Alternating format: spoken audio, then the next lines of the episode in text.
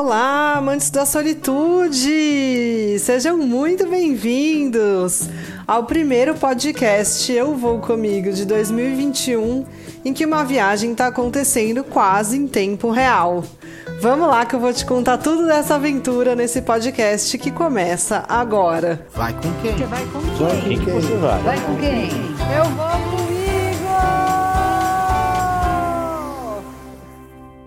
Passamos por tempos incertos de pandemia, sem saber como agir, ficando dentro de casa e aquela pressão para quem viaja do sentido de eu saio de casa, não saio de casa, eu me coloco em risco, coloco outras pessoas em risco, então é melhor ficar em casa.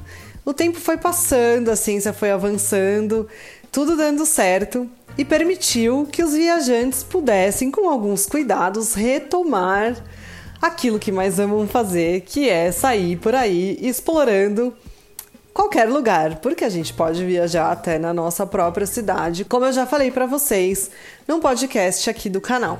Uhul! E aí, o meu aniversário estava chegando e eu absolutamente amo fazer aniversário. E comecei a ficar meio alvoroçada. O faniquito foi chegando e aí o que, que eu quero fazer? e eu tinha marcado férias do trabalho para a semana do meu aniversário. Pela primeira vez em muitos anos, eu consegui agendar essa semana de férias só para curtir. A ideia inicial era ficar em casa. Mas por causa de tudo isso que eu já falei para vocês, o Faniquito veio vindo, veio vindo. E o que, que eu quero fazer? E comecei a planejar uma viagem. Ufa, mas será que eu tô preparada para viajar? Será que eu quero entrar num avião? Eu tenho medo ainda de pisar no aeroporto. Foram as dúvidas que começaram a aparecer para mim. Então, para onde que seria seguro e tranquilo eventualmente eu ir? Dessa vez eu queria ir um pouco mais longe, porque eu fiz algumas viagens de carro durante a pandemia, em que eu fui sozinha e aí era mais tranquilo, não tinha que dividir ali o carro com ninguém, mas num avião a proporção já é muito maior. E aí resolvi aproveitar algumas economias que fiz na pandemia e comecei a procurar um lugar legal para ir. A ideia inicial era ir para os lençóis maranhenses. Eu sempre quis fazer uma travessia a pé pelos lençóis. Tem a partir de 3 até 8 ou 9 dias. Então eu pensei, tenho uma semana de férias, vou usar a semana para ir para os lençóis maranhenses e vou fazer essa travessia. Porque setembro ainda é uma boa época para conhecer os lençóis maranhenses, que é um lugar que eu tenho muita vontade de ir e ainda não tive a oportunidade comecei a fazer as pesquisas e assim vai nascendo um roteiro, né? Olha aqui para vocês já acompanharem, né? Como que vai nascendo a ideia, como que a semente é plantada, né?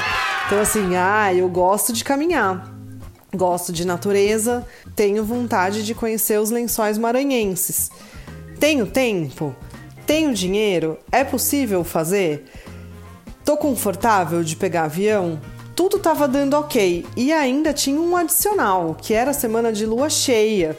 E ia ter uma travessia especial para caminhar nas dunas à noite, à luz do luar. Então, nossa, já tava ali, uau, querendo esse rolê. Comecei a fazer as pesquisas, tudo caminhando para que isso acontecesse.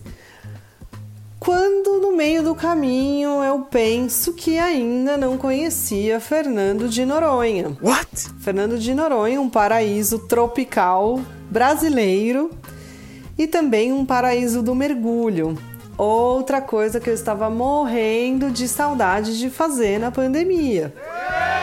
Não fui mergulhar nenhuma vez. Os barcos estavam saindo com poucas pessoas, mas ainda assim, para mim, era uma galera.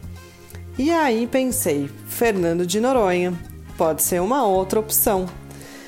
Vou dar uma pesquisada e fui procurando as passagens e fui procurando um lugar para ficar. E Fernando de Noronha tem aquele tabu, né? Que só a passagem já é uma coisa absurda, é muito difícil de conseguir um bom preço. E aí eu fui olhando feliz e desanimada ao mesmo tempo, porque os lençóis maranhenses também eram um sonho que estava bem mais viável. Até que um dia, durante o banho, que é aquele momento que a gente tem todos os insights da nossa vida, eu pensei: ai, não quero passar meu aniversário caminhando na areia fofa, sem parar, sem previsão de chegada em algum lugar. Acho que eu vou fazer outra coisa. Deixa eu procurar aqui uma passagem para Noronha agora. E foi o insight que salvou.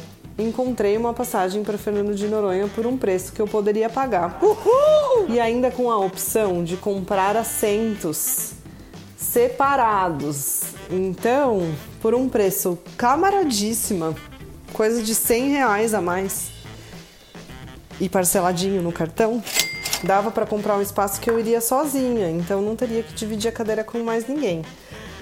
Aí vamos checar então os protocolos, né, aplicáveis agora para esse vírus em Fernando de Noronha. É... Todo mundo que vai para lá tem que estar tá testado com um PCR negativo até 48 horas antes. Isso quando eu fui. Agora já mudou. Agora se você já foi vacinado, você não precisa mais apresentar o PCR, alguma coisa nesse sentido. Os protocolos estão sempre mudando por lá, então é importante que sempre se verifique antes de ir. Mas no momento que eu estava planejando minha viagem, essa era a realidade. Então, um lugar onde praticamente não existe a Covid e dava para comprar uma cadeira no avião que não ia ninguém do meu lado então, uma viagem basicamente Covid-free. Ai, que coisa boa! Fui procurar uma estadia e encontrei um Airbnb super legal, de um super host, com um preço bem acessível, mais acessível até do que os preços de hostel. Então a viagem começou a se encaixar e começou a tomar forma. E aí eu fui comprando. Falei, não vou bobear, porque se a gente bobeia com algumas coisas, depois a gente se arrepende e não encontra mais.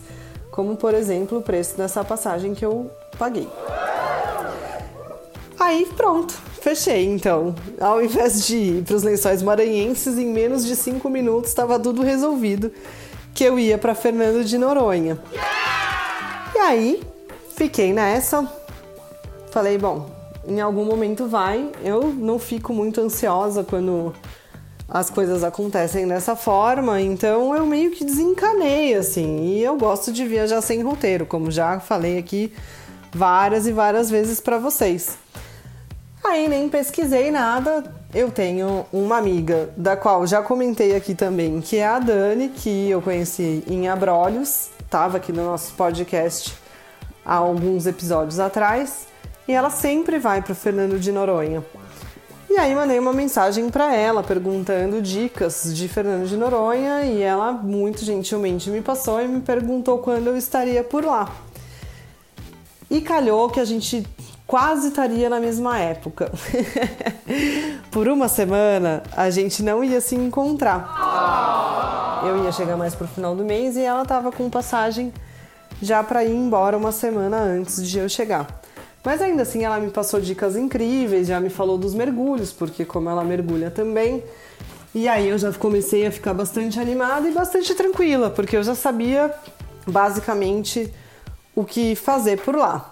Quer dizer, isso era o que eu achava. Uhul! Porque Noronha tem muitas coisas legais e tem vários passos para você fazer antes de chegar na ilha e quando você chega na ilha, para você aproveitar ao máximo tudo o que acontece.